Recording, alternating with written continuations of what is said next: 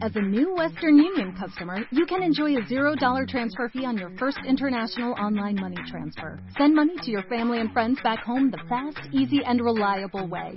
Visit westernunion.com or download our app today to get started, and your first transfer fee is on us. FX gains apply, not available for credit cards and transfers to Cuba. Services offered by Western Union Financial Services Inc. and MLS 906983 or Western Union International Services LLC and MLS 906985. Go to the finish line, keep pushing, go to the line, keep pushing, go to the line. Avanti, Fer, avanti! I'm pushing, I'm pushing, don't worry. Don't worry, I'm pushing like a hell.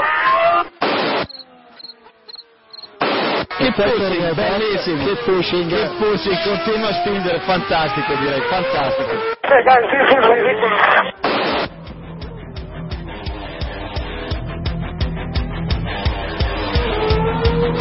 Comienza Keep Pushing, tu podcast de Fórmula 1.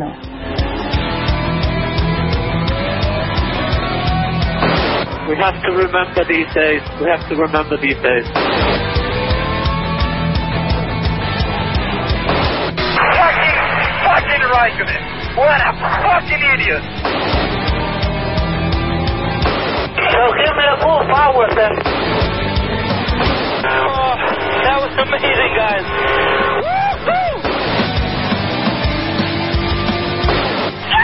We did it! We did it!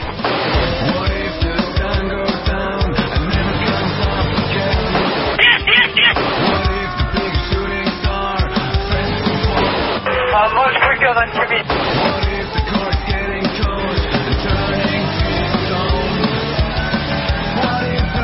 I think you have to leave a space. All the time you have to leave a space.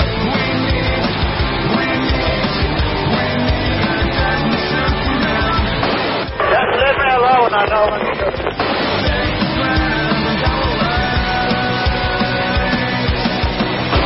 Woohoo! Yabba-dabba-dee!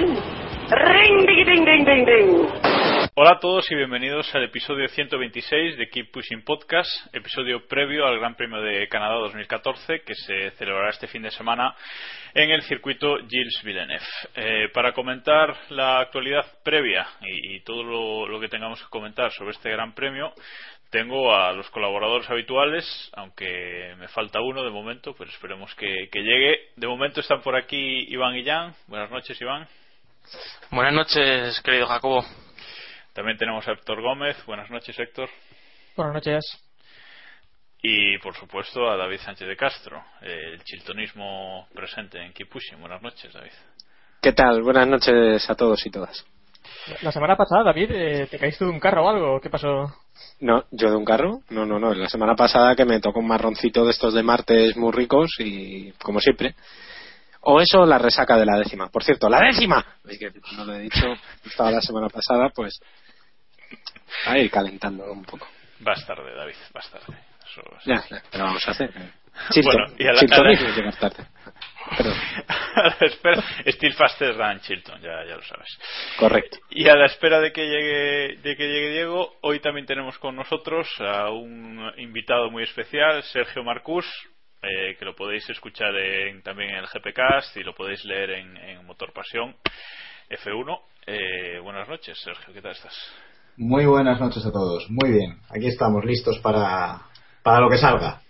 Bueno, pues a ver, a ver qué, qué te podemos sacar, qué podemos exprimir hoy de ti.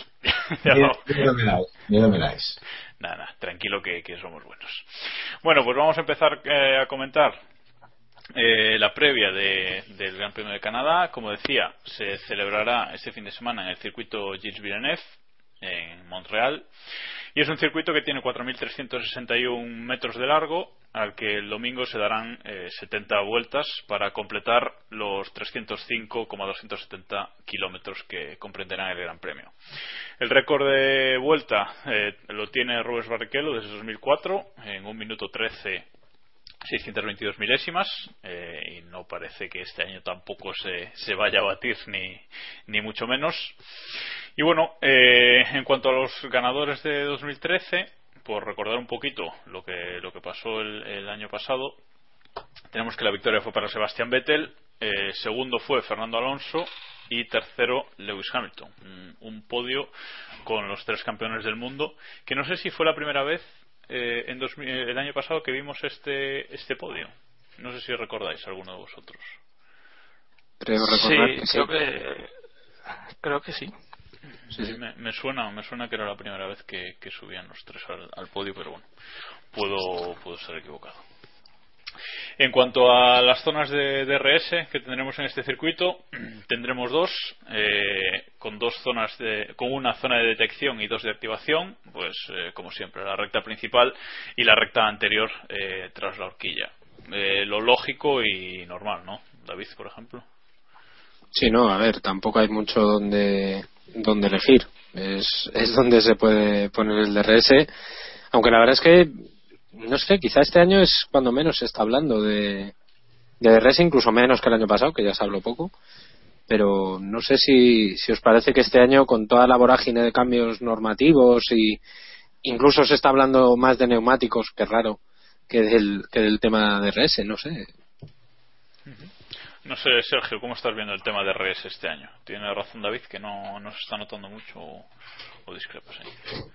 Sí, quizá, bueno, tal- si recordamos un poco cómo empezó el, campeonato, los, los pilotos en Australia incluso se quejaron de, de no poder adelantar ni, ni con DRS.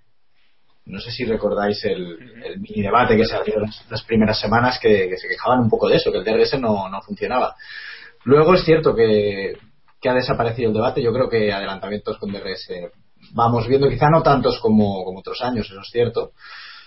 Pero bueno, yo creo que, a ver, yo siempre he defendido el, el tema del DRS, ¿eh? o sea, yo tampoco soy un, un, un ultra, ultra, o sea, no estoy muy en contra del DRS como hay mucha gente que está totalmente en contra por, por el tema de la, de la, de los adelantamientos artificiales. Y aquí, aquí hay alguno, aquí hay alguno. Alguno que otro, sí, lo sé. Pero bueno, a mí el DRS nunca me ha parecido mal del todo.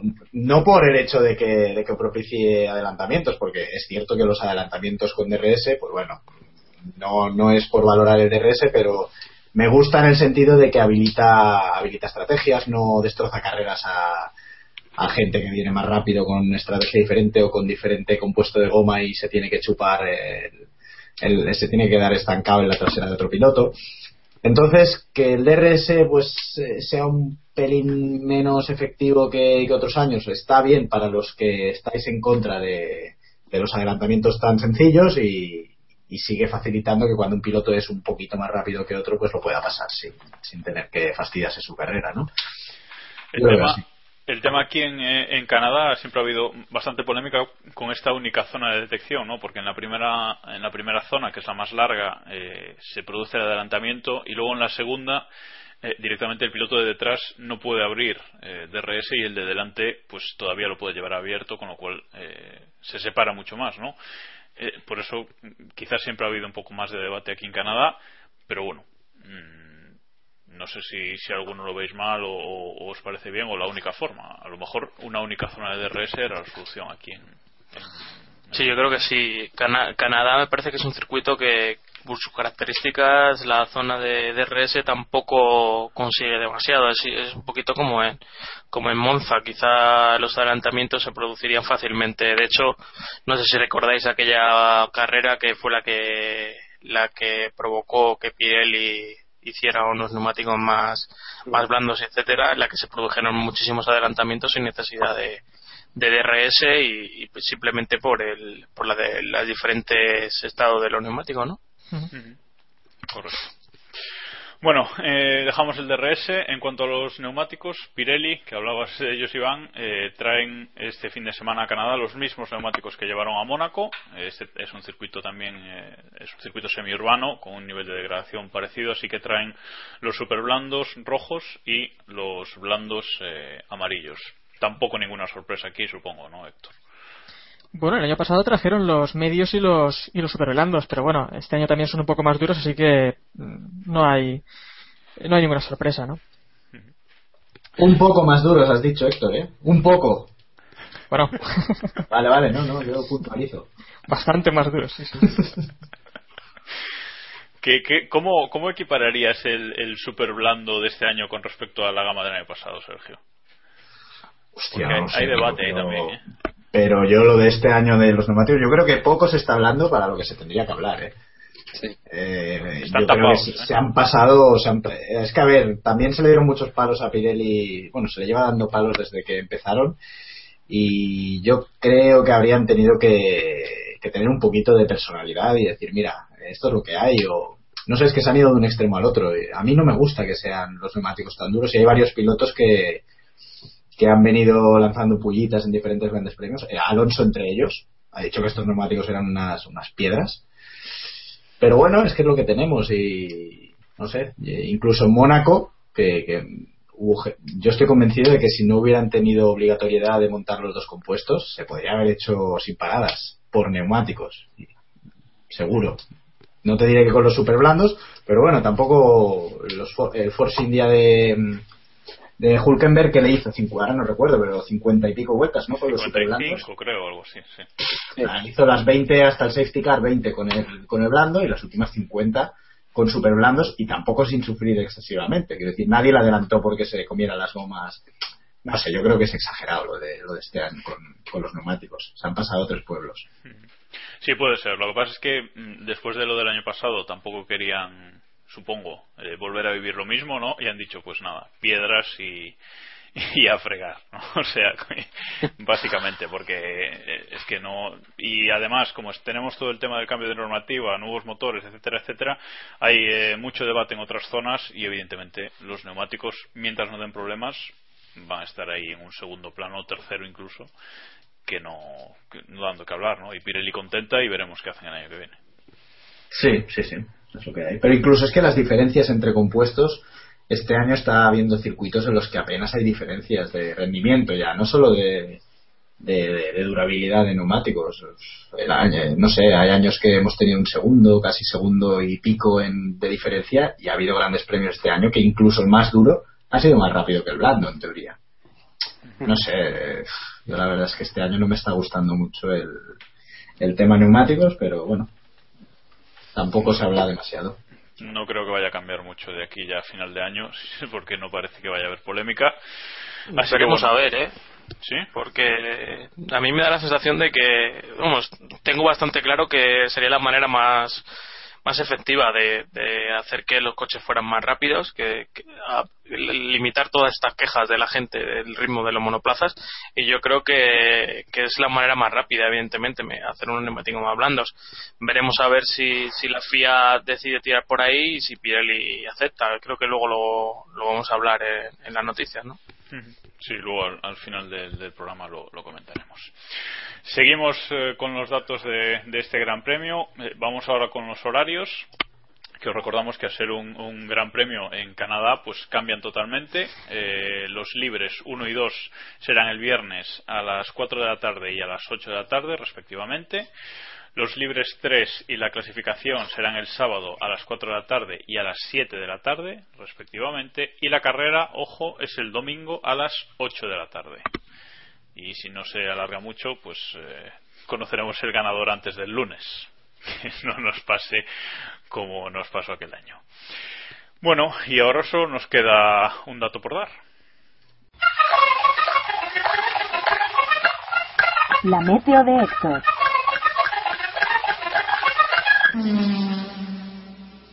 Pues la meteo. Eh, sábado y domingo eso ya seguro sin lluvia. El riesgo estará el, el viernes, pero eh, ya que tanto reís de mis previsiones, hoy vamos a mojarnos todos y vamos a hacer una ronda rápida meteo. Anda. Hombre, pero esto, esto es, esto es eh, esconder el bulto. O sea, esto es. eh, Sí, sí, sí, sí, sí. ¿Qué te crees, Manolo Lama? Exacto. Bueno, eh, empiezo yo si queréis, que digo lluvia el viernes en alguna en algún momento de, de las sesiones. Vale, eh, David. Eh, yo creo que no va a llover en ninguna de las sesiones. Y Ni una gota. Ni en tres sesiones. Todo claro. ¿Y después? Tampoco. No va a llover en Canadá nunca, no, hombre. Coño, después sí. Mira, el lunes o Iván. Yo creo que va a llover el jueves. Seguramente ahora mismo en la web de la Fórmula 1 diga que va a llover todo el fin de semana y luego no va a caer ni una gota. Esa sería mi previsión. Sergio. Mm, a mí me gustaría que lloviera el viernes y sábado y domingo seco. Pues yo me voy a quedar con que los coches no se van a mojar. Así. Ya estamos. Es que Eso, eso. La web de la Así. Fórmula 1 da sol. ¿eh? Hasta ahí mi previsión es, ¿eh? Ojito. Madre mía. Bueno, pues dejamos la, la meteo atrás y ahora sí vamos a, a comentar eh, el gran premio histórico de, de esta previa.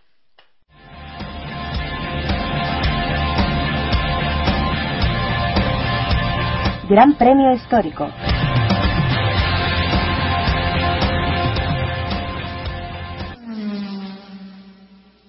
Y el gran premio histórico de hoy le tocaba elegirlo a Diego, pero creo que esta frase me suena, pero eh, no, no ha podido llegar a tiempo y pensamos que no va a estar hoy con nosotros, lamentablemente.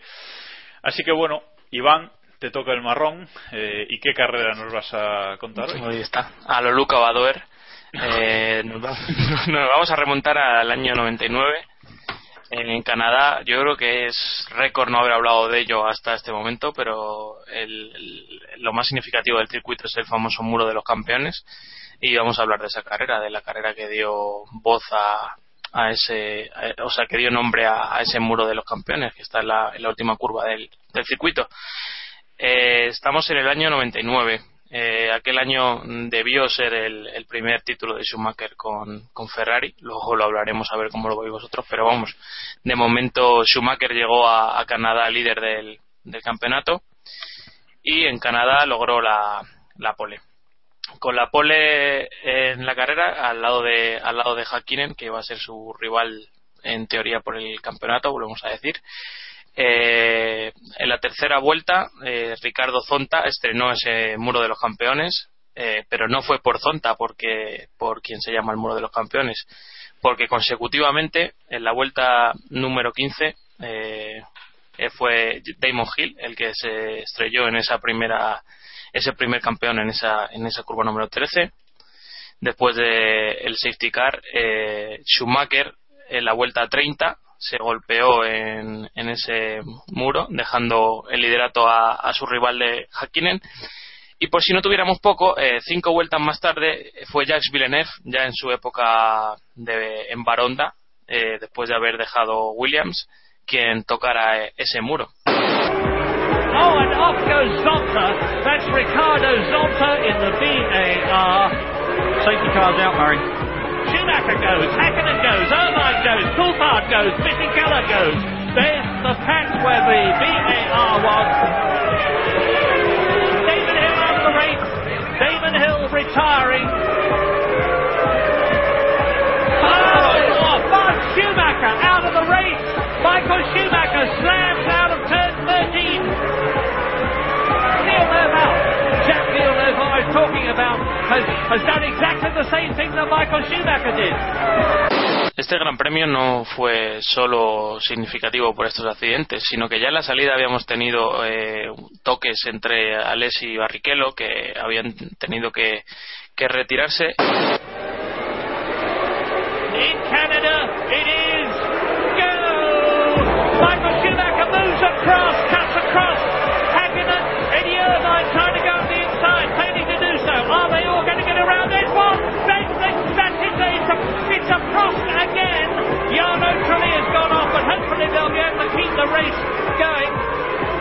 Y más tarde incluso se dio la, el final a la carrera por un gran golpe de de Hein-Harald Frentzen que se golpeó tuvo un problema en, el- en los frenos de, su Jordan y tuvo que abandonar la, la carrera. De hecho creo que fue la primera carrera que, que terminó bajo régimen de, de safety car con tan solo eh, siete pilotos en viendo la meta una, una carrera un poco caótica y que nos puede dar los visos de lo que veremos este fin de semana, porque muchos problemas en los frenos y muchos problemas de, de coches nerviosos que fue lo que provocó que, que pilotos como estos campeones del mundo se, se acabaran yendo contra el muro.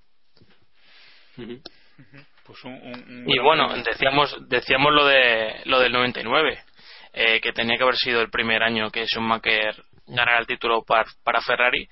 No lo fue, en parte por el rendimiento de Hakkinen, que fue campeón del mundo, y en gran parte también por el accidente que tendría Schumacher dos grandes premios después en Silverstone, que le dejó fuera de, de, las, de las carreras durante esa temporada. Al final volvió para, para ser un poco escudero de Irvine en la lucha por el título, pero fue Hakkinen quien, quien se llevó su, su título.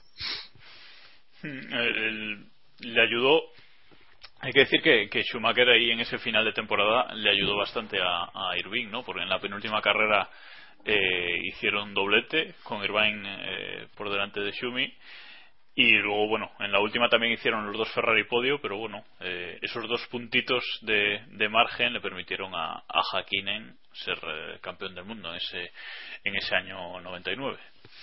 No sé, Sergio, si te acuerdas de algo de ese año, de este Gran Premio, ¿quieres comentar algo al respecto? No te sientas obligado, es que...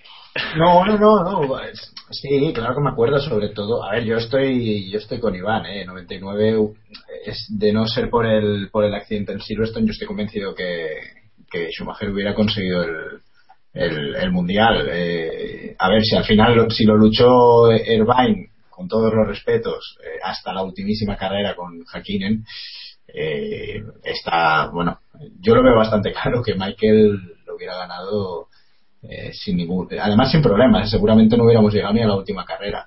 Yo que sé, Salo también cuando, cuando se subió al Ferrari, es que lo hizo muy bien, y un piloto que acaba de, de llegar a un coche, se sube a un coche y, va relativamente bien, sin, bueno, ahora no recuerdo exactamente si Salo el año anterior, en el 98, todavía estaba compitiendo, no, lo recuerdo, pero ese año desde luego no, no estaba no estaba corriendo.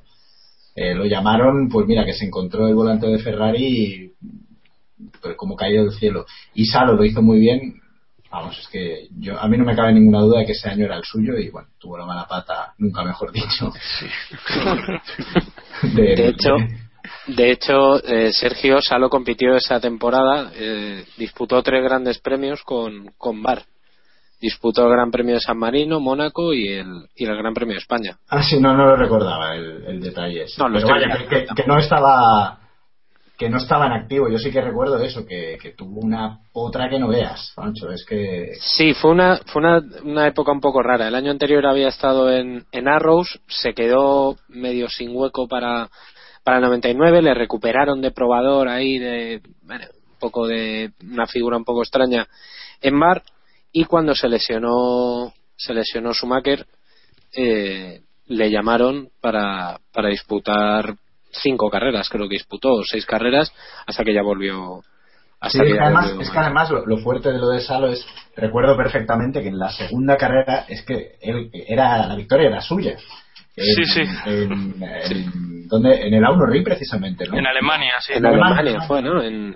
Hockenheim, sí, sí, sí, sí, sí, es cierto, Alemania. Tuvo que dejar, tuvo que dejar, tuvo que dejar pasar el Rhein y, y, claro, a ver, llegar a un coche sin haber pilotado las últimas y, y hacerlo así, ese coche era muy bueno y en manos de Michael seguro que hubiera ganado el mundial. Sí, sí, sí, sí, sin duda. Bueno, por recordar también que ese, ese año 99 eh, fue el, título de constructor lo ganó Ferrari 16 años después de, del anterior. Era el, regreso de, Ferrari a, la cima. Y bueno, eh, la carrera, no sé si lo, si lo has comentado, Iván, eh, el, podio de esa carrera, que fue Mika Hakkinen de primero con el McLaren, segundo Giancarlo Fisichella con el Benetton y tercero Irvine con el, con el Ferrari. Eh, un podio quizás un poco raro con, con Fisichella ahí. Sí, en Canadá, en Canadá hemos visto podios raros, ¿eh? porque fue donde BMW hizo el, aquel doblete con Kubica y, y Hatefield, hemos visto a Red Bull subirse al podio, hemos visto cosas bastante peculiares.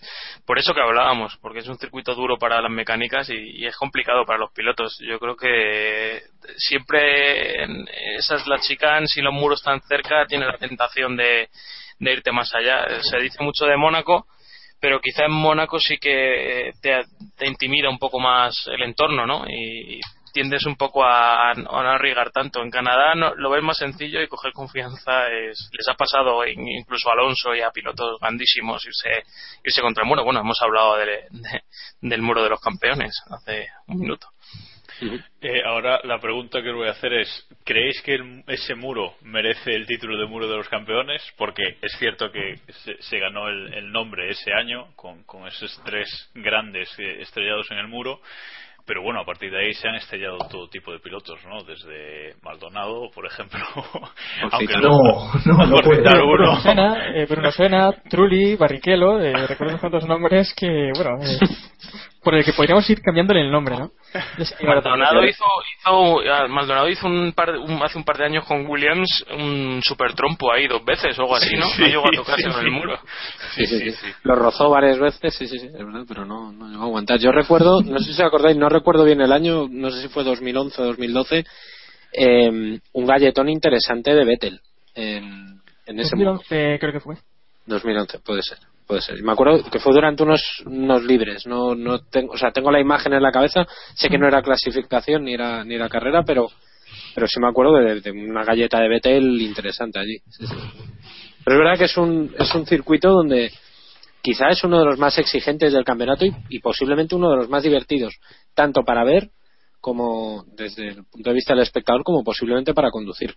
Me parece un circuito que tiene muchísimas variantes, tiene una zona muy muy lenta, tiene una zona no muy amplia, pero sí es rápida y permite un poco, no sé, quizá este fin de semana veremos mucha variedad de setups y, y ya bueno, si llueve ya podemos encontrarnos con un caos como el de hace dos años. Bueno, por cerrar el, el Gran Premio histórico, eh, decir que si ese año si ese año Schumacher no se llega a, a estrellar en el muro de los campeones, eh, habría tenido cuatro victorias consecutivas en, en, en el Gilles Villeneuve, porque la trayectoria de Schumacher esos años en, en Canadá eh, fue espectacular, ¿no? En ese circuito ganó en el 97, ganó en el 98, en el 99 se estrelló, ganó en el 2000, en el 2001 ganó su hermano y, y ganó en 2002, en 2003 y en 2004, ¿no? O sea que Schumacher con, con el Gilles Villeneuve tenía ahí tenía algo que, que bueno que, que le hacía le hacía ser muy bueno allí. Y bueno si queréis eh, si tenéis algo que decir no sé Sergio algo sobre Sí, sí, sí, yo es que he notado un poco de resentimiento cuando has dicho un podium raro con Fisichella ahí. Eso, ¿a qué, a qué se debe, Jacobo? A ver. Yo, No, más que nada, claro, ya que estamos claro. de, de, de Remember, Yo voy a decir que cuando Fisichella era bueno, pero... Eso claro, no, no, digo, yo- yo, lo decía, déjame explicarme. Yo, lo, lo digo porque ahora piensas en Fisichella y dices, bueno, Fisichella, mm, tal, pero claro, evidentemente en ese momento y llevando un Benetton, pues eh, no, no era lo mismo que yo por- por hacer un- que recordamos.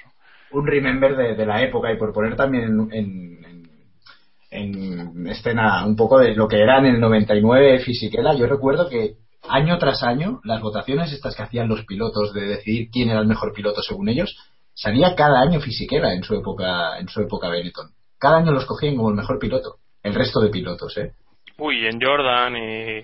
Sí, no, pero sobre todo en la época de Benetton era un Sí, vamos, y, y cuando llegó a Sauber. Renault, cuando llegó a Renault con Alonso, eh, bueno, no hace falta, podemos tirar de, de F1 Racing unas cuantas que poco poco menos decían que vamos que iba a pegarle un repaso a Alonso, que se iba a quedar o no o Esto no. habrá, habrá, habrá alguno a, a quien le fastidie, pero a Alonso, todos los compañeros que le han ido poniendo le iban a, a dar por saco, ¿eh? y luego al final... con Fisi- con Fisi Ya fue con Fisichella la, cam- la campaña fue pero exagerada pero porque también estaba el todavía estaba muy recen- reciente el tema Baton que bueno los, los- los periodistas ingleses siempre se ha dicho yo yo, yo creo que, que es así porque además coincide siempre se ha dicho que la, la tirria que le tenían a Alonso sobre todo al principio fue porque bueno su subida al Renault en, en 2003 eh, eh, eh, le costó el sitio a Baton y Baton en esa época era un poco la esperanza británica de,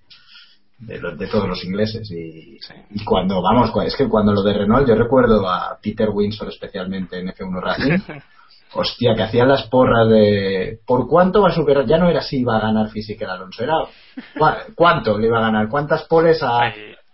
Qué raro, Peter, Peter Windsor de resentido. Que, que- Sí, y sí. recuerdo que el, que el primer Gran Premio juntos en Australia lo ganó físico. Sí, sí, sí, sí. Que ya que yo. ¿eh? Bueno, pero lo ganó físico, pero el protagonista de la carrera fue Alonso. Sí, sí, eso sí. La remontada. No, en aquel, en en aquel momento era una especie de Hulkenberg, para que la gente se haga un poco la idea. Luego ya no fue, no fue a más y fue un bluff cuando llegó a tener un coche ganador. Exacto. Sí, sí. Claro, el, te- el tema es ese, que se le consideraba muy muy buen piloto, estoy de acuerdo, Sergio. Lo que pasa es que luego miras sus resultados, ¿no? Por ejemplo, en los años de, de Benetton, de- del 98 a 2001, y ves que, bueno, en el Mundial, noveno, noveno, eh, sexto y décimo primero, ¿no? Por eso, que a lo mejor verlo así tan tan tan arriba podía escamar un poco. Sí, no, Es tienes, razón, tienes razón, tienes razón. Pero que No, pero que entonces- esto ha pasado con varios pilotos, ¿eh? que, en, que en coches Sí, sí. medianos parecen la bomba, Hombre, eh, cuando, llegó Mark Webber, por ejemplo, cuando llegó Mark Webber. Mark iba- Webber también, sí. O, o yo recuerdo, Lewis, por ejemplo, en categorías inferiores, vamos, parecía que iba a llegar a la Fórmula 1 y iba a ser la locura. Sí, sí, sí. Weber, en Williams fue un bluff enorme. O sea, fue el mayor bajón de la prensa inglesa y de australiana. que te lo digan a ti. No, también es cierto que antes era más fácil enganchar que un piloto de estos enganchara un resultado. Yo creo que Hulkenberg ahora mismo en hace 10 años o hace 7, 8 años eh, hubiera enganchado un podio seguro. Ahora, ahora un, un quinto puesto es como un podio de antes. Sí. Porque abandonaron la mitad de los coches. ¿Cuántas Bueno. camisetas de Weber fuiste a, a dar a, a los pobres, Iván? Ninguna, macho. Pero Sí, sí que yo era, yo era muy, yo era muy de Weber y eh, he terminado siendo muy poco de Weber por eso. En fin. Bueno, vamos a, a cerrar ya por fin el Gran Premio Histórico, que nos hemos ido por las ramas es más absolutamente. divertido esto que, la, que lo de Pero- ahora. Pero bueno, lo importante es que los oyentes se lo pasen bien también escuchándonos. Así que hablando de los oyentes, vamos ahora a contestar algunas de, de sus preguntas. La pregunta del oyente. Como todas las semanas, os preguntamos por, os decimos por Twitter que nos hagáis preguntas, si tenéis algo que algo que preguntarnos y hoy hemos tenido que, que, eh, insistir porque no no nos, no nos queríais preguntar nada, entiendo que eso os acaban las ideas, eso está claro, eso está claro. Pero bueno, algo sí algo sí que al final tenemos para, para contestar. Eh, para empezar, nos pregunta arroba raúlcano19 eh, porra, hashtag porra muro, por el muro de los campeones. Maldonado, como gran campeón que es para todos nosotros, besará el muro en la vuelta de formación. ¿Qué, pensáis? ¿Cuándo, ¿Cuántas vueltas va a tardar Maldonado en besar el muro, David? La apuesta que da pasta es apostar que no llega ni siquiera a salir por segunda Claro, carrera por consecutiva, lo que sería una gloriosidad absoluta. O sea, volver a quedarse tirado en el antes de salir sería muy bueno. No, pero yo creo que yo creo que mínimo, mínimo, mínimo aguanta 10 vueltas. Fíjate lo que te digo. Vas fuerte, ¿eh? Vas, eh, Sí. vas riesgo. ¿eh? Voy a, a ganar dinero. O sea, si, si tuviera que meterle pasta, sí. 10 vueltas, en serio, ¿eh? Vuelta 10, Vale. cuestión de este, sí, sí. Bueno, voy a ignorar eh, todas las preguntas que hay sobre cuándo voy a abdicar del podcast. Eh, eso ya, ya, ya se resolverá más adelante. Si eso, de Cuando momento- tengas un hijo, ¿no? Acampada, acampada ronda rápida aquí para la ronda rápida. De momento me agarro, me agarro al Hashtag lo está petando en Twitter, eh, ojo. No, no hagáis caso. Bueno, eh, una pregunta seria que nos hace arroba José de Celis, que nos dice que pese a que cada circuito tiene unas características que condicionan el rendimiento de los coches, eso lo sabemos siempre, nos pregunta que cuál diríamos que es ahora mismo la clasificación de equipos según eh, el potencial de, su monoplaza. Eh, tiene claro que primero Mercedes, pero a partir de ahí, ¿cómo, cómo los colocáis vosotros? A ver, Sergio, te voy a preguntar a ti primero. Red Bull, Ferrari, Force India, Williams, ¿cómo, cómo ¿Cuántos? ¿Qué hacemos? ¿Qué hacemos? ¿Top 5, por ejemplo? Top 5, Top sí, cinco, top venga, 5, sí. Venga, a ver, eh, Mercedes está claro. eh, yo diría que Red Bull son los segundos. Eh, ¿Hay que justificar o simplemente top 5 y ronda rápida? Bueno, como quieras, no, como quieras. Hago un top Bueno, lo 5. de, Red, lo de Red Bull no hace falta Sí, justificarlo. yo, yo hago un top 5 rápido. Para mí es eh, Las, las Mercedes. cosas raras, justifícalas, si quieres. No, yo creo que no habrá nada. Para mí es Mercedes, Red Bull, Ferrari. Y luego podría venir Force India. Y el quinto ya sí que la verdad es que no tengo un equipo claro que lo ocupe. Yo creo que el quinto Mira, sí que de- es muy... descarta, descarta Caterham, descarta Marussia, aunque ojo, descarta Sauber, descarta Toro Rosso y te queda un McLaren. Oh, es que. Toro Rosso Bueno, es que McLaren- bueno, pondremos a McLaren, venga, por pues tienes que sea. mojarte. McLaren, vale. Sí, venga. Iván, ¿tú metes a Williams en el top 5 o...? Yo digo lo mismo si meto a Williams en el sitio de McLaren. Aunque tengo que decir, y siempre tengo que poner un pero, que entre Ferrari, Force India y Williams depende del circuito. O sea, están, creo que están muy parejos. Pero Bueno, otros dos, yo, yo ya, yo ya no lo digo porque elijo lo- la misma que tú. O sea que, Héctor, Yo cojo lo de Iván y voy a decir Lotus. Creo que Lotus, al menos eh, hacia la parte final del año, nos va a sorprender en... y va a estar al menos en esa quinta posición, pero bueno, ya veremos, qué ocurre. ah, otro, otro que va a ganar dinero. La bola de- David- la bola de cristal. la bola de cristal, sí.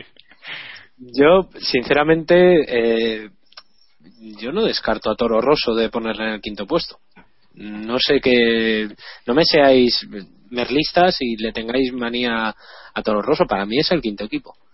Depende del circuito, posiblemente, pero no sé, le he visto más fiable por lo menos que Williams, que apuntaba muy bien y al final está sufriendo más de lo que yo pensaba. McLaren, no me creo esas tres carreras sin, sin puntuar y no sé, el resto, no sé, entre el, el tercer puesto ese que hemos puesto a Force India y a Ferrari, uff, complicado, ¿eh? Colocar a uno o a otro. Eh, no sé. Yo pondría como el quinto equipo a Toro Rosso. Ocho puntos tiene Toro Rosso, ¿eh? Octavo en el No, campeonato. no, yo creo que no van mal, ¿eh? Yo, no, no, lo digo En, Mónaco, sin ir más lejos, que es la última, eh, vale que no, no acabaron, pero hicieron un muy buen fin de semana. Eh, ritmo, desde luego, podían ser el quinto equipo perfectamente. Bueno, pues eh, vale, ahí queda vuestra vuestra visión. Eh, vamos con la siguiente pregunta que nos eh, dice arroba rebeca-ll que a qué huelen las nubes y dice bueno que, que no, no, no nos lo quiere hacer tan difícil y nos pregunta a qué huele el muro de los campeones A miedo. a, a- Huele a miedo. a miedo y, y su poquito A de safety, goma- huele a safety clarísimamente. sí. Huele a gallumbo usado y lo sabéis que ha habido Suena, alguno de. suena al, al- albuja de Mylander, suena. El- Sí, sí. Sí. Ah, huele a Vale. gallu- gallumbo de Whiting, ¿no? A Básicamente. Gallumbo de Whiting, sí, sí, sí.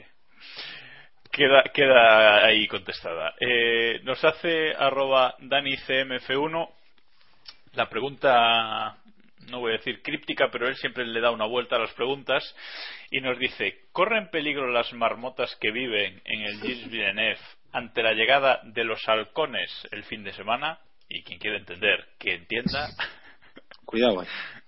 Cuidado. Da- mm, David, ¿algo que comentar o queda con la pregunta ya, ya no sé Yo suficiente? soy pajarillo. No, de halcones no hablo. Depen- depende de las veces que prueben el embrague. Antes de. ¿eh? Toma, ¿eh? Respuesta. Bien. Cree, cree el buitre que si el halcón es su Qué condición. nivel. Sí, sí. ¿Qué nivel? Yo, yo creo que las marmotas. Se nota, las se nota que está de mudanza, ¿eh? Mientras estén en el circuito y no pisen la rueda de prensa, están tranquilas Sí, de los sí, halcones. Están totalmente a resguardo. Sí, sí, sí, mientras estén a resguardo, esa, sí. Correcto, esa, esa me parece una, una gran respuesta. Bueno, nos dice arroba ponzoña con NH que cómo vemos la temporada de, de Hulkenberg, si se estará cansando ya de opositar a, a un equipo grande y nos manda besitos para todos. Eh, Iván, como presidente del club de fans, te toca responder. Yo creo que la, clasific- la clasificación habla bastante claro, lo dijimos el otro día. Ha puntuado en todas las carreras del campeonato, ha quedado quinto y sexto en, en todas, menos en España que quedó décimo, así que poco más que decir. No está brillando como en otras carreras, porque a lo mejor el coche no le está permitiendo tampoco brillar más allá, pero joder, en un equipo de mitad de parrilla alguien tan consistente, yo creo que vale su, su peso en oro, ¿eh? Pero, ¿Quién pero la pregunta es si se está cansando, ¿no? Si está, si va a cansarse o cómo era. No, no, co- como vemos la temporada y si se Ah, ¿cómo estará vemos? cansando, Vale, vale. y si se estará cansando. Yo creo que cansado está hace tres años ya de, de no tener. Desde aquella pole con el Williams, yo creo, ¿no? Es que el problema de Hulkenberg es que no tiene hueco en un equipo grande. O sea, quiero decir. Bueno, o sea, no, no. A ver, a ver, escuchadme un momento. Hueco tiene por calidad pura y. tiene. es capaz de decir la misma frase y la opuesta en ¿No ves que yo he sido joder, puedo hacerlo. A ver, eh, no, pero que a ver, me refiero, no tiene hueco porque no, no le dejan hueco. O sea, ¿a quién quitas? ¿Quién quitas de, de Red Bull para dejarle hueco a él? Por ejemplo. ¿eh? Hombre, pero dices como si solo hubiera sitio en Red Bull. Hay más sitios. No, no, McLaren, no, por no, no, ejemplo. no, no, A ver, seguramente, seguramente ahora mismo ni en Mercedes ni en Red Bull haya sitio, pero vamos, en Ferrari hay un Eso, boquete viendo ahora, viendo importante. vamos. eh, sin Sí, pero Ferrari ya le descartaron vía SMS. O sea, Ferrari ya esa puerta está cerrada. ¿No? Bueno, de momento, pero han sido los únicos de momento que sabemos que han hablado con él. Entre Ferrari y Force India este año. Claro. hay No sé. Ya, pero el problema de Force India eh, será pues la evolución, ¿no? Y cómo puede ante ante los grandes eh, y la de Ferrari. rendir a, a lo largo del año. ¿no? A ver. Vale. Pues no, no, no tengo respuesta ante eso. Iba a A decir ver, que a Hulkenberg también, también sabemos todos que al final le llegará su oportunidad, igual que ocurre con todos los pilotos. Eh, le quedan no? muchos años en la, en, la, en la parrilla aún. o no. Vamos a ver. Hulkenberg el problema que tiene es que no tiene patrocinadores detrás. ¿Sí o no? Ese es el fallo no. que tiene Hulkenberg, ¿sí? ¿Cuántos equipos no buscan tampoco eso para, para fichar? pero Vale. tiene una sonrisa que se vende sola, hombre. Eso no Que la- sí, que sí, hombre, y que, eh, pero que yo soy muy hulkista, o sea, que a mí me mola muchísimo Hulkenberg, pero, claro, pero, pero es que no, si no tiene, a día de hoy, en la coyuntura que hay ahora mismo en la Fórmula 1, no le dejan hueco. Es una putada porque todos queremos verle vestido en McLaren o en Ferrari o en Red Bull o en Mercedes o donde él quiera. Evidentemente que merece una- un sitio en un coche ganador, pero es que no lo tiene, no tiene hueco. Si no, ya estaría ahí. ¿Sí o no? Bueno, un SMS le ha separado de estar en un equipo grande. Eh, iba, iba a decir que, eh, que Hulkenberg está quinto en el mundial con 47 puntos y a pesar de que Sergio Pérez le ha puesto las cosas difíciles en varios grandes premios, al final con los abandonos de, de este último y tal, eh, le dobla en puntos eh, y, y le pasa bastante, ¿no? Pérez tiene 20, 20 puntos solo en el mundial, ¿no? Entonces, en el mismo equipo, de momento, que queda mucho, eh, está claro que está rindiendo mejor que, que su compañero. No sé cómo lo ves tú, Sergio.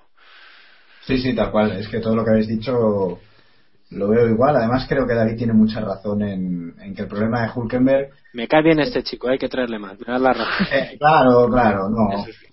No, pero es que realmente, ¿dónde lo pones a Hulkenberg? Es que lo tiene muy, lo tiene muy complicado. Tiene muy complicado. Porque es que no hay huecos. Eh, El problema de la Fórmula 1 actual es que si le buscas un, equipos grandes, cada temporada hay, como mucho, dos. Si tenemos una temporada de esas totalmente atípica, hay tres equipos que puedan aspirar a ganar el mundial, pero de esas cada vez hay menos. Hay o un equipo muy dominador o como mucho hay dos equipos pegándose. Y hoy por hoy en los equipos que pueden aspirar a estar peleando por el mundial, es que yo no veo asientos. No, hombre, pero, pero tampoco es ya un equipo para luchar por el mundial, es un equipo al menos para luchar por estar al menos en el podio. Hombre, eh, Yo creo, mira, donde está Hulkenberg ha tenido también muy, muy, muy mala suerte, eh, que siempre ha caído en coches malos dentro de equipos que han tenido coches decentes otras temporadas. Este es el primer año, yo creo que Hulkenberg está, para mí, en un sitio muy bueno, porque está en un Force India, que de- detrás de los tres grandes es de lo mejorcito que tiene en la parrilla. eh, es un equipo en el que puede demostrar, creo que está demostrando, está aprovechando la oportunidad.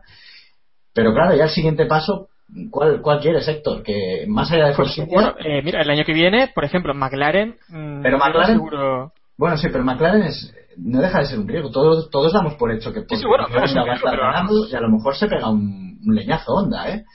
No se puede descartar nada. Estoy seguro que el leñazo, hemos visto lo que ha ocurrido en McLaren, y vamos, el leñazo es asegurado, pero al menos es un equipo que seguramente No, puede a ver, el tema es, Renault también históricamente hizo motores turbo de la leche, de la leche. Y mira lo que es- están sufriendo con la, la de los híbridos de, del RS. Esto le puede pasar a Honda también. Honda ha hecho motores increíbles en Fórmula 1, pero bueno, y a nivel híbrido también en coches de calle Honda es de los que tiene bagaje, quiero decir que en principio no tendría por qué ser un impedimento. Pero bueno, hay que verlo. No demos por hecho que va a llegar Honda y... simplemente poner a, a Hulkenberg en un equipo puntero que si no gana el año que viene, pues bueno, va a estar luchando por podios seguro, eh, al menos en tres años va a poder subir algún podio, va a estar por ahí, va a estar, y ya es un equipo grande, no sé, ya lo ve más, eh, vende, vende mucho más. Y te- también tenemos otro equipo que el año que viene, bueno, yo no aseguro eh, que estén sus dos pilotos, que es Ferrari. Y en Ferrari ya está en la órbita de- del equipo, así que Sí, es posible. Quizá Ferrari sea el equipo más más inestable de... Bueno, a ver, claro, Mercedes también depende cómo, cómo acabe la cosa. A ver cómo acaben, pero. No sé, Bueno, yo creo que este año está en buen sitio Hulkenberg y, y de momento lo que tiene que hacer es lo que está haciendo, que es eh, aprovechar cada ocasión que se le presente. Si suena la flauta en alguna carrera de las extrañas, como puede ser Canadá, Canadá siempre siempre pasan cosas raras. Eh, si puede rascar un podium, que es muy difícil, pero bueno, mira, el podium que pudo hacer se lo llevó Pérez. Sí, es que imagínate que se hubiera quedado en, en Sauber, por ejemplo, ¿eh? Pues, claro, un. Hubiera pasado un año no haciendo absolutamente nada. Pero bueno, es que es muy difícil elegir un equipo que aceptar con el equipo, sino que le pregunten a Alonso, a Baton o a compañía. ¿Quién nos iba a decir la cantidad de carreras que lleva Ferrari sin ganar y la cantidad de carreras que lleva McLaren sin ganar? Es que yo creo que la- en la vida hemos visto una racha tan mala de los dos juntos y son los dos más grandes en teoría. Sí, En fin. cierto, cierto, cierto. Y que te digan en 2008 de fichar por Red Bull. ¿no? Pues esa- esas cosas, la suerte en, en, en donde caes, estar en el momento adecuado y en el lugar adecuado siempre siempre influye también en la, en la Fórmula. En Fórmula 1 muchísimo, sí. Estás escuchando Keep Pushing, tu podcast de Fórmula 1. Bueno, aligeramos un poco con, con las preguntas, que os habéis liado ahí bastante con, con Hulkenberg. Una ronda rápida que nos pregunta arroba Albertín Quiet, eh, ¿quién pensáis que será tercero en el Mundial a final de año? Y solo nos os da tres opciones, Alonso, Vettel o Ricciardo. David, Yo creo que Ricardo. Héctor, Ricardo, venga. Iván, Mm, mm, Ricciardo, venga. eh, Sergio Alonso. y yo digo que Alonso también. Pero no ponéis pasta. No ponemos. Bueno, ¿tenemos alguna pregunta más sobre Maldonado y el muro de los campeones? Bueno, vamos a, a dejarla ahí. Eh, también nos pregunta arroba artu-code si probará algún campeón del mundo el muro de los campeones este fin de semana. ¿Creéis que eh, Baton, Vettel, Alonso, eh, Raikkonen, eh, no sé si me dejo alguno, Hamilton probará el muro este, este fin de semana? Porque una cosa que no hemos hablado todavía es lo que se mueve en los coches de este año, lo ajustados que pasan los coches de- a los muros de- en Canadá y si creéis que va a haber muchos accidentes y alguno de estos campeones va, va a probar el muro, porque ese coleteo que ya daban los coches eh, en Mónaco, aunque al final accidentes no vimos demasiados, eh, pues vamos a ver qué, qué pasa, ¿no? Héctor, ¿cómo lo ves? Hombre, yo viendo el sobreviraje que hemos visto en el Ferrari, eh, por ejemplo en, en Bahrein, recuerdo, en alguna otra carrera, eh, yo apuesto a que los Ferrari, al menos uno de ellos toca, fijo, en alguna sesión. Pero decimos toque, toque y abandono o toque y para. Hombre, ya no sé. Abandono en carrera, eso es. Abandono en carrera, claro. Abandono en carrera, ¿no? Hablamos de Eso es abandono. lo importante. Yo veo a Raikkonen calificando séptimo, octavo, peleando con Carlos Rosos quinto, ¿no? y Williams y diciendo, bueno, hasta luego. hasta aquí he llegado. Sí, sí. Sergio, ¿alguna opinión? No, yo creo que no, ninguno. Por- precisamente porque estarán, están más alertados de, de cómo se mueven los coches este año y, y, y vamos, no creo que ninguno. ¿Cre- haga- ¿Crees, ¿Crees que todos los pilotos dejarán más margen con los muros en, en general? eh, en Yo creo que sí. Yo creo que sí. Vamos, y si no lo hacen, deberían. Es que Cana- Canadá es lo que lo ha- creo que lo ha comentado Iván antes. eh, es que cualquier despiste, eh, catapum, es, es un golpe de delante, de atrás, de donde sea, con algún muro y adiós a la carrera. Y tal y como se mueven hoy los coches hoy en día, eh, no sé, yo creo que en carrera especialmente es bastante sensato el, dejar un, un margen razonable porque es que si no, a la mínima a la mínima se te escapa el coche, se te va y, y adiós a la carrera. Sí, ahí está Chilton que dejará dos metros de distancia, ¿no? Por si acaso. Y, y Gutiérrez, ¿cuántos va a dejar? Porque visto lo, lo bien que ajusta en Mónaco, veremos veremos qué nos hace en, en Canadá. Bueno, tenemos dos preguntas para David y luego otra más y, y cerramos la sección. Así que, David, eh, ahí van las dos. Una de Artucode también. Dice si el crecimiento del césped es eh, faster than Chilton y nos pregunta también arroba lauriki78 si quién corre más, si una marmota de las del Gilles Villeneuve o Chilton. ¿Qué tienes que decir al respecto? Yo sobre el césped no hablo si no está Xavi Hernández en presencia de este podcast. Xavi, estás invitado a venir aquí Pushing. ¿Y cuál era el otro? Lo de la marmota, depende. Si la marmota es hembra, sí, corre más que Chilton. Siguiente. No te voy a pedir justificación y ya podemos acabar con la última pregunta. ¿Quién, Correcto. quién hace el filtro, Jacobo? Eh, nada, no hay filtro. Diego, ¿le tocaba a Diego también?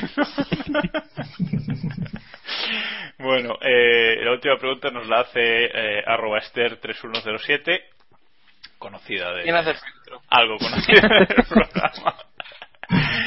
que nos pregunta, si, supongo que, que se refiere aquí al Gran Premio de Canadá, si eh, creemos que habrá guerra en Mercedes eh, después de esa foto que ahora nos comentas tú, David, también, que creo que te ha molado. Eh, y lo más importante, que creemos que se le metió a Hamilton en el ojo en, en, en Mónaco. A ver, David, ¿cómo está la relación de entre Hamilton y Rosberg? Hombre, a- a- dicen, dicen que bien. Eh, yo no me lo creo. Eh, Hamilton colgó una foto de, de sí mismo y de Rosberg en sendos monociclos. A mí ya con eso merecen todo mi respeto, universal. La gente que sabe andar con monociclos son gente superior. Esto es así. Y esto es así. Y, y yo creo que la guerra va a acabar muy mal. Lo digo totalmente en serio. Aquí cualquiera, en cualquier momento va a haber un déjame pasar a mí primero a boxes, no que me tocaba a mí, va a haber un toque en carrera, vamos a ver un, un algo y esta gente va a acabar muy mal. Vamos a ver cómo lo gestiona Toto Wolf y cómo lo gestiona Niki Lauda o los 600 millones de jefes que tienen que tiene allí en Mercedes, porque yo no lo tengo nada claro. Por jefes no será, por jefes para controlarlo no será, no Iván. Yo, sí, la verdad es que pueden destinar a un, un equipo entero de, para cada Sí, sí. para cada piloto. A mí lo de Hamilton del otro día me parece, eh, y lo voy a decir de un mierdismo mm, Correcto. espectacular, parafraseando al, al sórdido. Y y sobre lo de lo de que se le metió en el ojo, yo creo que los amigos del Paso Raticosa comentaron el otro día que, que Rosberg había puesto a todos sus amigos de, de la zona, como Rosberg se había criado allí en Mónaco, a tirarle cosas a, a Hamilton y creo que es una opción muy plausible que probablemente leeremos en un periódico de tirada nacional en breve. Pipas, le tiraron, le tiraron pipas, a- al parecer. Los piperos de Mónaco, porque hay piperos en Mónaco. Bueno, ¿cómo, ¿cómo ves tú la situación, Sergio? Danos tu visión global, si quieres, de- del tema Mercedes, esta rivalidad. Sí, yo el tema Mercedes, eh, con un mundial de por medio, es imposible que la, que la amistad que, que al parecer pretendía pretendía reinaugurar Hamilton con el tuit ese eh, se mantenga. Es imposible. Es que hay un- se están jugando un mundial los dos y, y- y es lo que decía David. Es que le estoy dando mucho la razón a David. Hostia, me sabe mal. Esto todo está mal, está muy mal. Joder. Te estás equivocando, pero vamos, ya te digo yo que Sí, por eso digo, algo, algo, algo tiene que fallar aquí. Pero no es que pienso eso, es que se están jugando un mundial en pista, a la mínima cualquier tontería va a volver a saltar. Y, y esto es así, no, no, no, no le veo ningún futuro a esta amistad. Y es posible que, que Hamilton lo que, lo que pretenda con ese tuit y calmar un poco eh, cómo venía la cosa, eh, Hamilton no, no nos olvidemos que va a, un circuito que, es su circuito, por así decirlo más allá de Silverstone es británico todo lo que quieras, pero si Hamilton tiene un circuito en el que va especialmente bien y se siente en casa, es Canadá. Entonces debe pensar eh, que no me daría aquí Rosberg, porque entonces si, la, si- yo ya esto ya lo dije en el GPCast. Tenemos la suerte dentro de, lo que es el contexto de monopolio Mercedes este año, de que tenemos una lucha súper interesante entre Hamilton y Rosberg. Entonces hemos tenido la casualidad de que nos, eh, hemos tenido un circuito Rosberg y un circuito Hamilton seguidos. El circuito Rosberg, que es Mónaco, mm, de momento, de aquella manera y no sin polémica, Rosberg pudo, pudo aguantar el, factor de jugar en casa y ahora toca ir a circuito Hamilton. Y es que como, como se atreva Rosberg a, a liarla allí, como le gane Hamilton, eh, yo creo que entonces empieza empieza una guerra, pero de las buenas, ¿eh? De las buenas. Lo lógico sería que Hamilton ganara en Canadá, eso está claro. Pero bueno, Rosberg supongo que también es consciente de que el golpe psicológico que podría pegarle a Hamilton si en Canadá lo le vence sería sería importante. Es que, además, las diferencias ahora mismo son mínimas entre los dos pilotos. Eh, está en calificación uno por encima un poco del otro, pero vamos, son, son décimas, dos décimas. Sí, sí, es que ese es el problema, que cualquier pequeño detalle, cualquier pequeño detalle es súper importante y marca la, la marca que gane uno u otro. Y por eso es lo que decía David, cualquier entrada a boxes antes que el otro, cualquier gilipollez de hacer, si el, otro día pasaba, hacer la vuelta rápida de, de, de la Q3 antes o después. Es que chorradas como estas pueden marcar realmente un, la diferencia de vencer a tu compañero no. Y ese es el problema que tiene Mercedes hoy por hoy, que es los dos se ven capaces de ganar el mundial y, en esas situaciones que es imposible ser, ser amigo de tu compañero. Claro, y están tan cerca que van a continuar chocando, eh, más o menos durante toda la temporada. Y Hamilton dice haber entrado en el hacha de guerra, pero bueno, eh, creo que continúa pensando que Rosberg realmente aparcó en la, en la calificación de Mónaco. Y, y tal vez por eso también vea justificado utilizar algún tipo de, de juego, alguna treta o un poco de juego sucio contra, contra Rosberg si ve la mínima oportunidad. Eh, o al menos yo tengo esa esperanza. Me gustaría un poco aquí de, polémica. Y otro también importante también es que creo que, que Hamilton no tiene excesiva confianza en su equipo. Eh, al menos no en la fábrica me refiero, sino a sus estrategas y ingenieros de pista. Lo vimos otro día en Mónaco también, así que podemos ver aún más discusiones y más, y más guerra interna en Mercedes. Es posible. Además, las estrategias que está usando, por lo menos Rosberg, que también es que es el que ha ido detrás, eh, están intentando buscar la estrategia alternativa siempre, en cada gran premio, hacer algo diferente a Hamilton. Y cuando de momento no ha pasado casi nunca, o sea, o por lo menos no ha podido materializarlo Rosberg, pero como una de estas alternativas acierten con Rosberg que venía detrás, Hamilton la valía, yo estoy seguro. No, no, bueno, pero, pero han acertado, creo yo, con, con Rosberg. Lo que pasa es que Rosberg al bueno, final. Pero no, no, Bahrein, por ejemplo, la, la estrategia buena de Bahrein es cierto que era, que era la de que era la de Rosberg. Y Hamilton ya se quejó pero bueno ganó Hamilton y la cosa quedó ahí.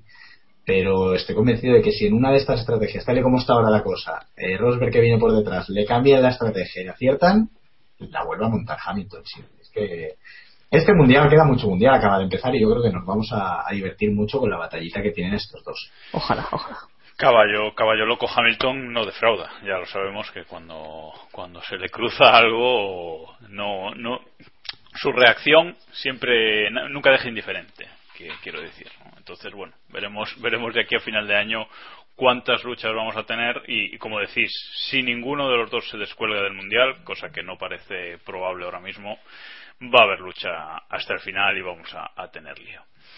Bueno, pasamos eh, ya, a, dejamos las preguntas, ya, ya, hemos acabado con ellas. Gracias a todos eh, por, por, participar en esta sección, que no sería posible sin, no? sin vosotros. Y vamos ahora a repasar la Liga Keep Pushing. La Liga Keep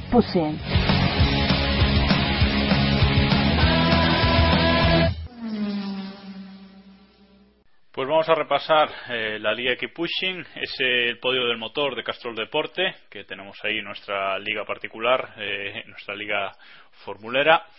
Y bueno, eh, somos 185 miembros en, en, la liga. No sé, Sergio, si tú participas.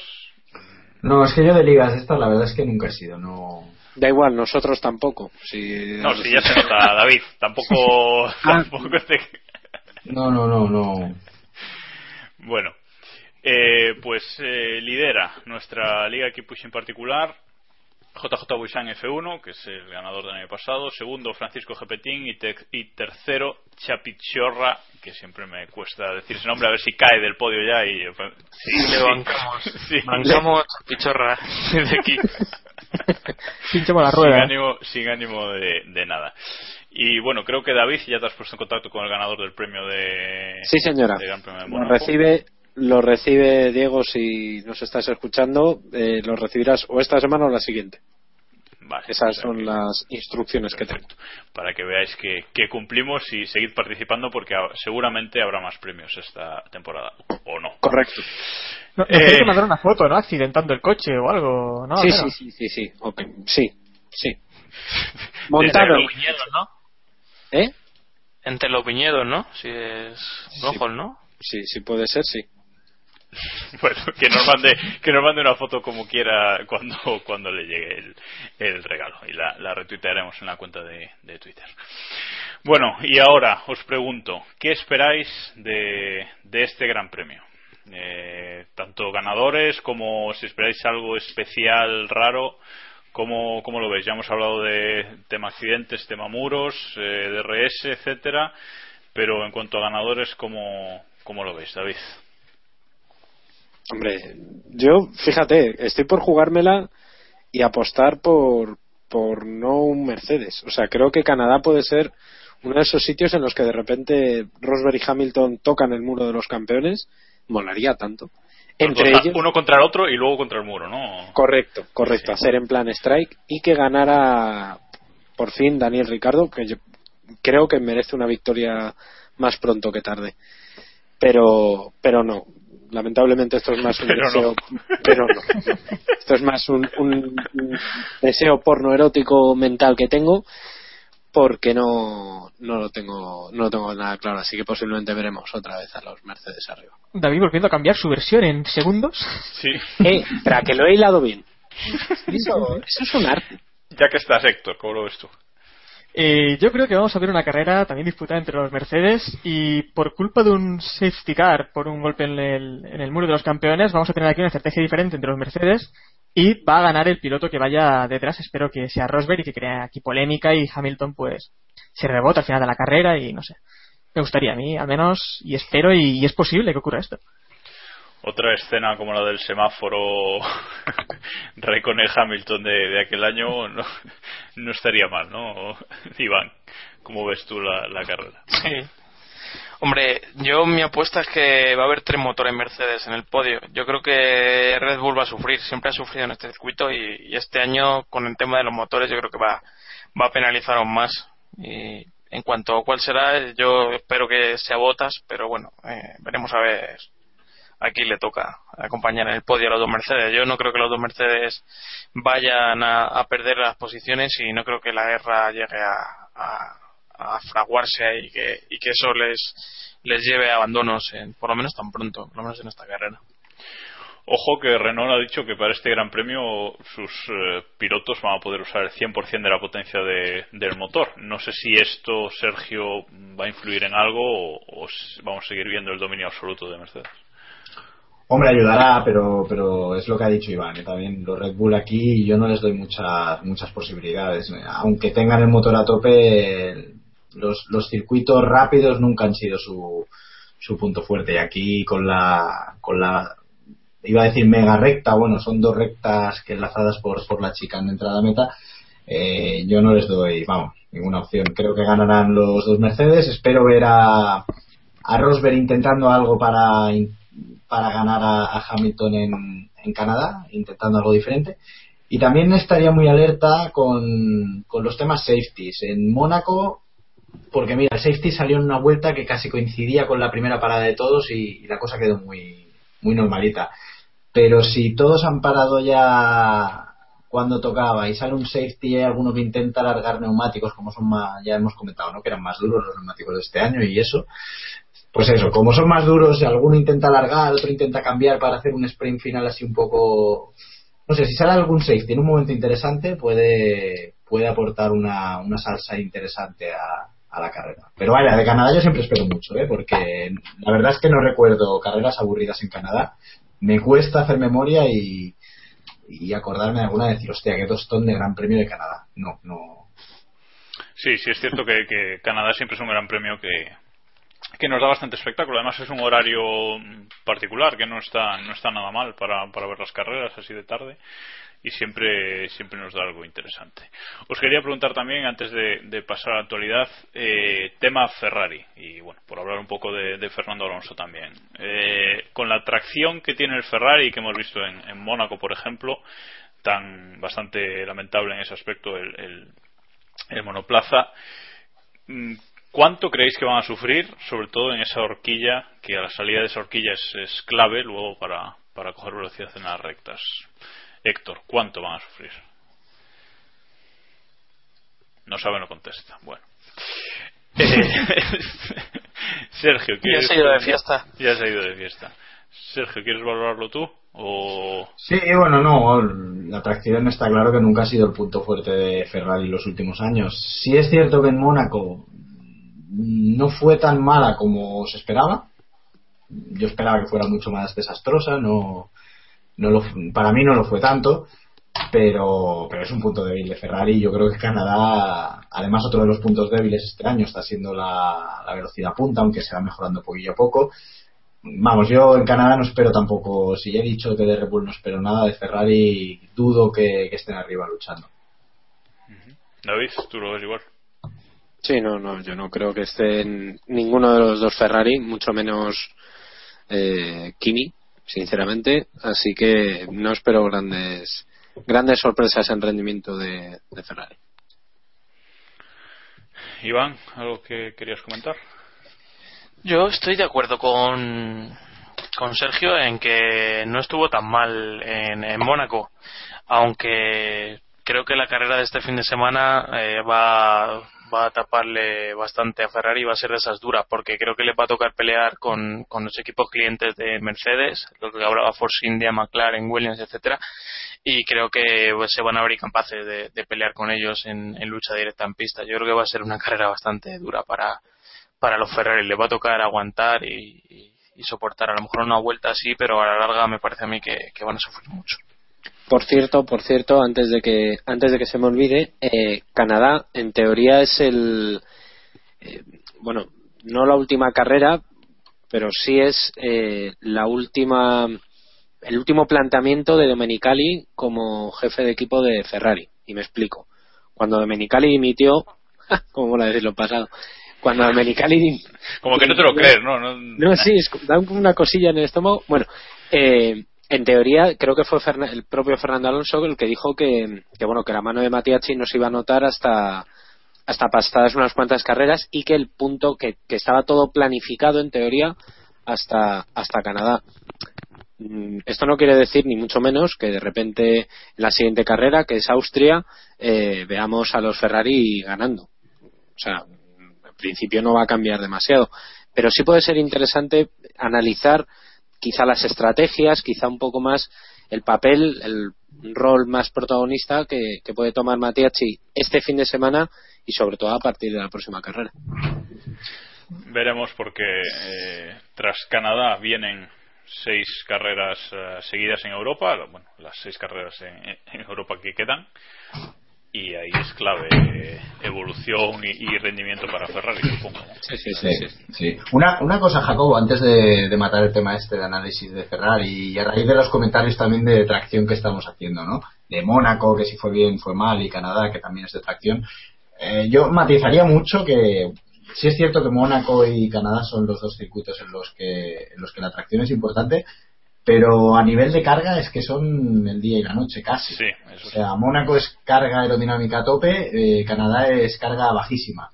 Entonces esto también es importante porque van a tener que ir, van a tener que tener coches muy descargados y a lo mejor Ferrari lo un poquito mejor que lo vimos en Mónaco eh, fue un poco ayudado por eso, ¿no? Porque al final también si tienes más carga pues es evidente que la, que la tracción pues se vea un poco ayudada en ese sentido. En Canadá no habrá alerones traseros como los que había en Mónaco y a lo mejor ahí sí que las pasan un poquito peor de tracción y vemos el, el Ferrari que traccionaba mal de, de, los últimos años, vamos, no solo de las... Es que yo, yo lo decía porque además yo me acuerdo en, en Canadá eh, siempre recuerdo que Ferrari en tracción en los últimos años eh, va muy mal. O sea, ves, sí, esa, toma, sí. ves esa toma aérea de la, de la horquilla eh, cómo salen unos monoplazas, cómo salen los Red Bull, los Mercedes y cómo sale Ferrari y es que te da ganas de ir ahí a empujarlo, ¿no? Cada vez que salen de... Sí, de sí, es que no les da tiempo casi...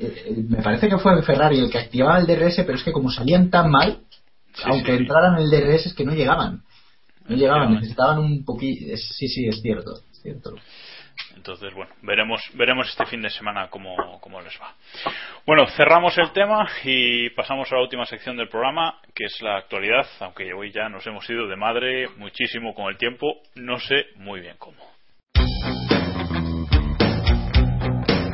Actualidad.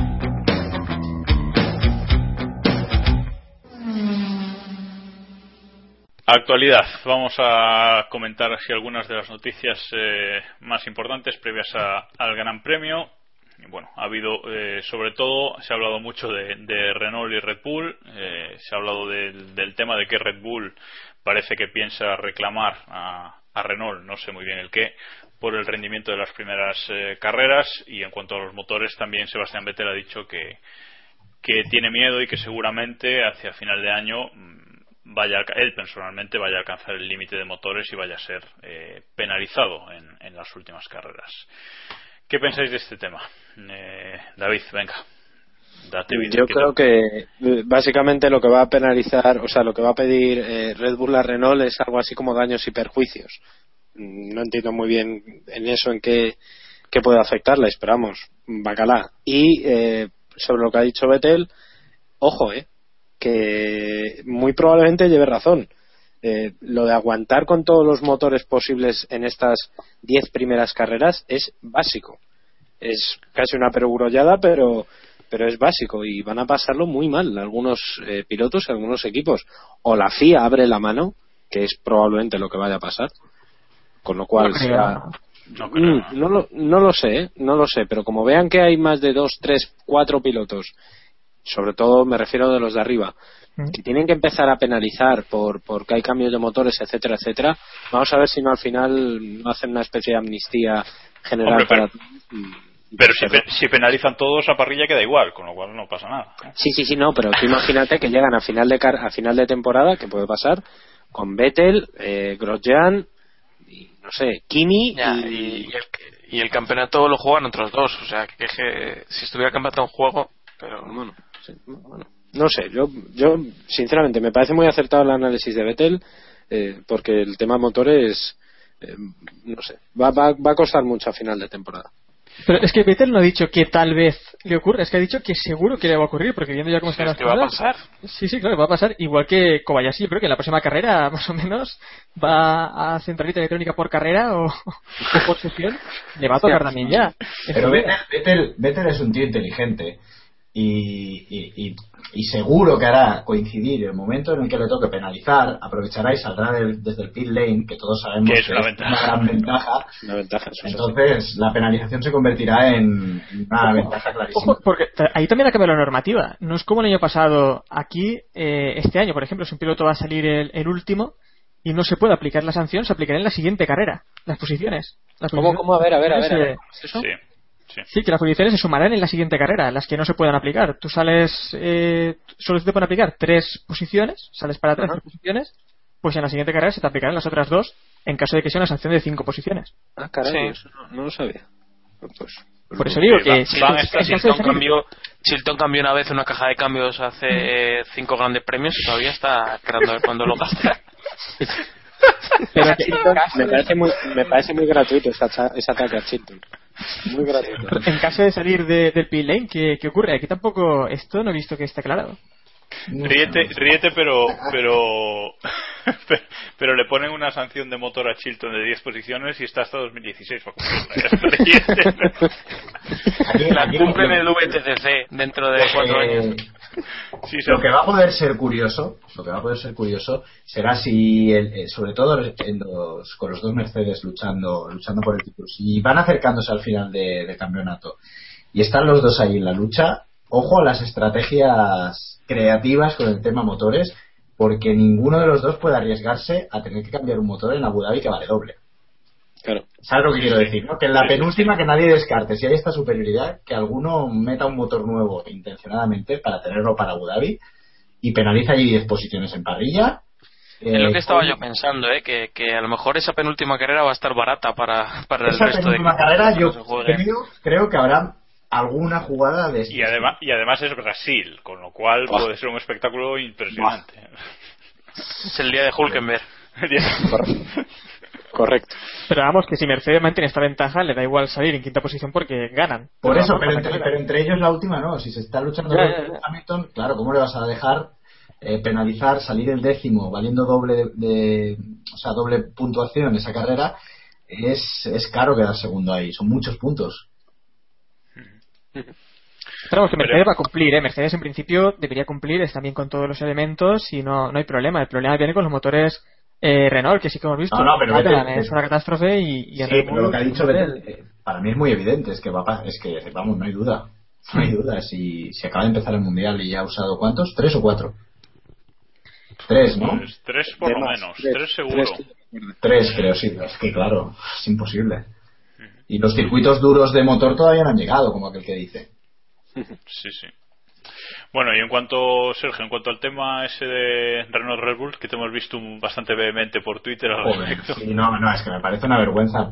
Porque además es que, es que no sé, esto en Fórmula 1 es que podría pasar cada año que un, que un monoplaza diga, hostia, mi motor es una, una mierda, voy a demandar al, al fabricante. No sé, yo es la primera vez que, que, que veo a alguien que insinúa este tipo de cosas y además que es una es, ser muy poco agradecido a, lo que ha significado Renault en los mundiales de, de Red Bull. No olvidemos, y, y esto también es, es noticia, ya todos más o menos nos lo imaginábamos, pero Newey ha vuelto a declarar el tema de que Vettel con la eliminación del soplado es, es el principal factor por el que no, no se está encontrando a gusto con el coche. Vettel con el tema del soplado del motor, los mapas motores y toda la historia, es que es algo que se adaptó también a su, a su estilo de conducción que, que le dio la, la superioridad que mostró en pista.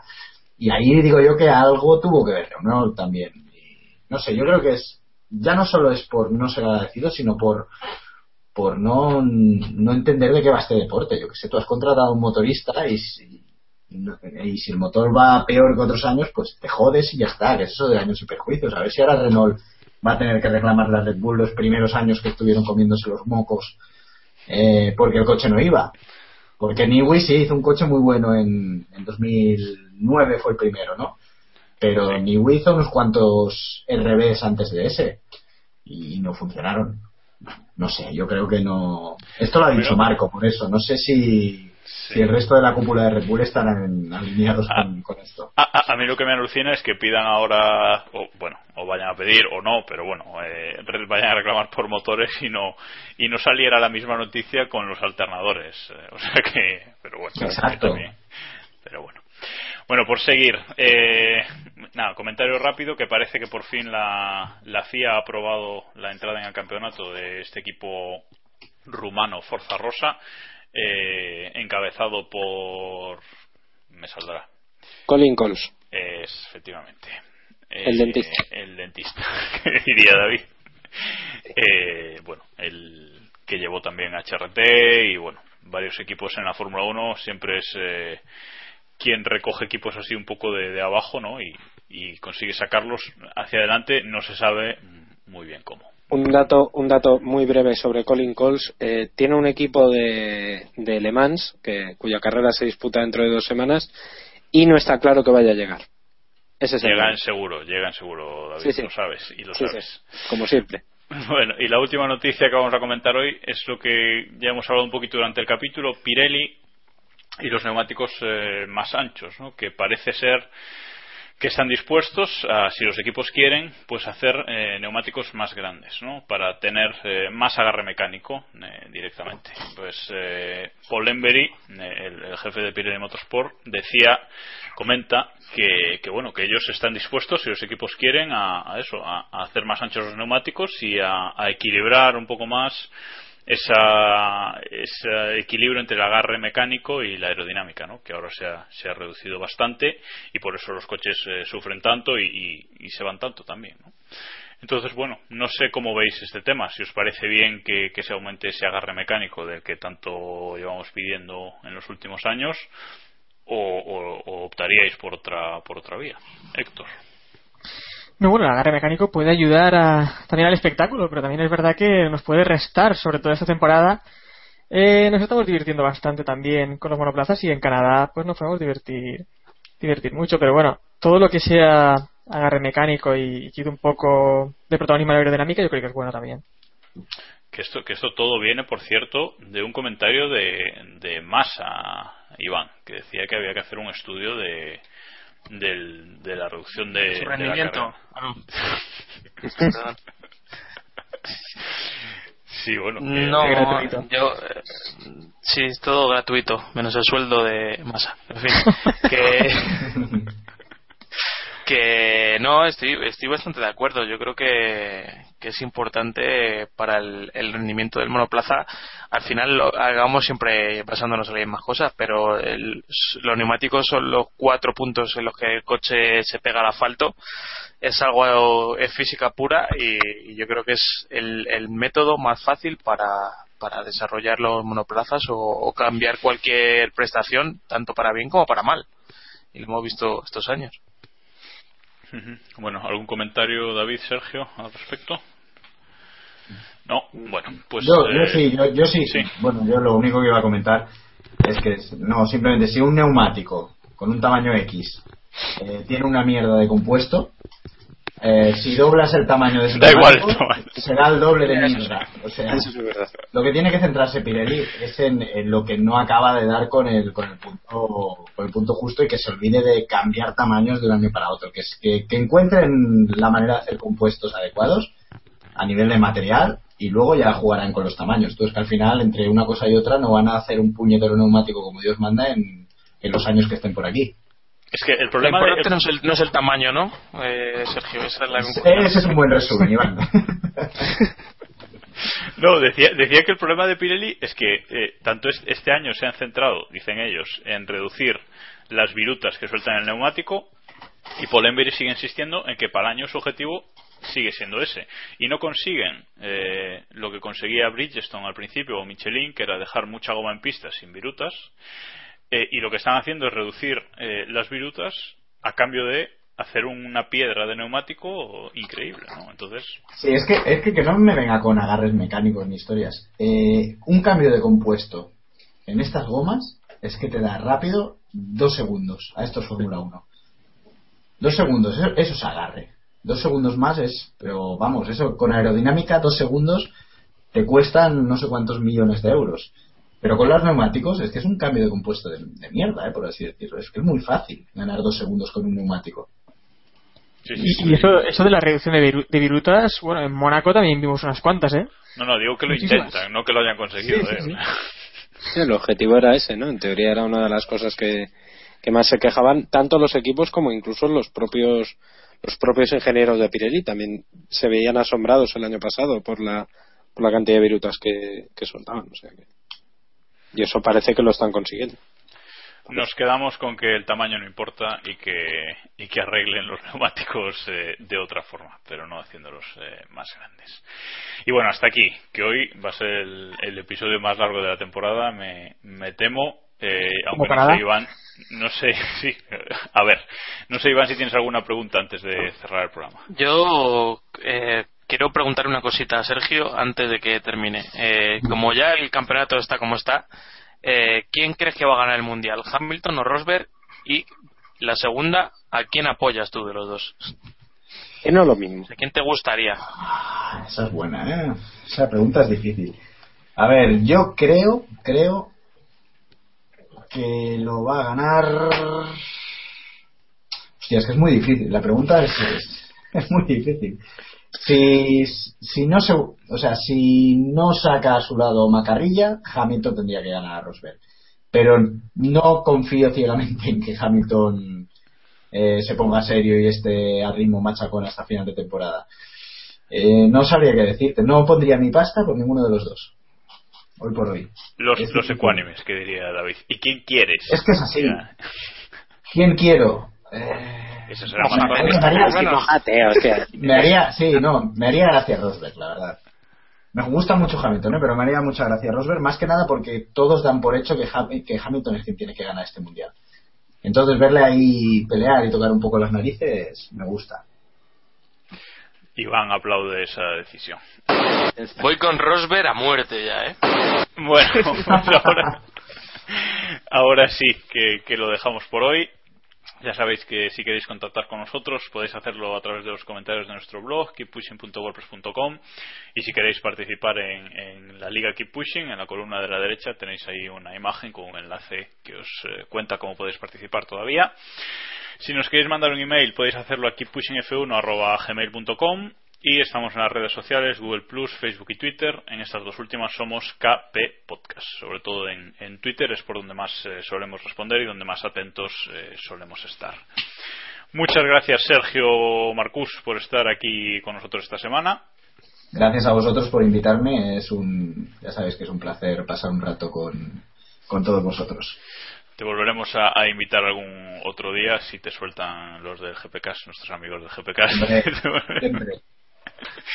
Y bueno, gracias eh, David, Héctor, Iván, una semana más por estar aquí. Gracias Y- a ti, guapísimo. Gracias a ti, Majo. En este Y- referente de la radiodifusión española mundial, Que- diría que- mejor. yo que soy Jacobo Vidal, que hoy no, no lo he dicho, por cierto. o sea, es- pero bueno, supongo que. La gente ya lo sabe, Jacobo. Eres, tanto- eres sí, una estrella mediática. Tanto pedir mi abdicación está claro que, que- que lo saben. Eh, y a Diego una colleja, por supuesto. O sea, no, no se puede, no se puede No, no. librar. Colleja Diego- rápida. Diego que se vaya estudiando a Austria. Más. se lo dejamos aquí. Pues tampoco es Rusia, ¿eh? Yo, Rusia. Rusia. Rusia es el que, es el que le va a. Bueno, A ver que- Bueno, lo, deja- lo dejamos aquí. Eh, gracias a todos po- por escucharnos. Nos oímos la semana que viene con el análisis del, del Gran Premio de Canadá. Y hoy os dejamos con una canción de un grupo canadiense, como no podía ser de otra forma, que quizás algunos lo conozcáis. eh, son Arcade Fire y la canción es Rebellion. Y ya sabéis, keep pushing al máximo.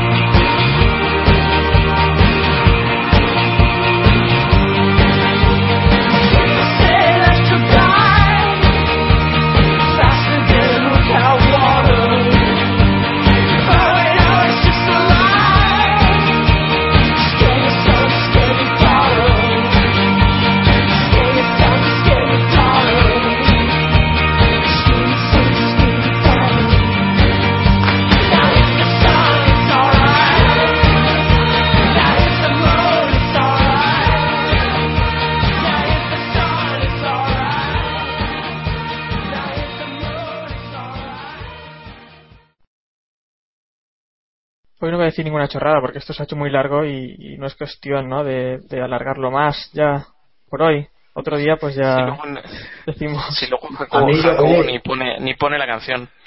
Yo quería comentar que, que Sutil estará contento de un equipo que se llame Forza Rosa,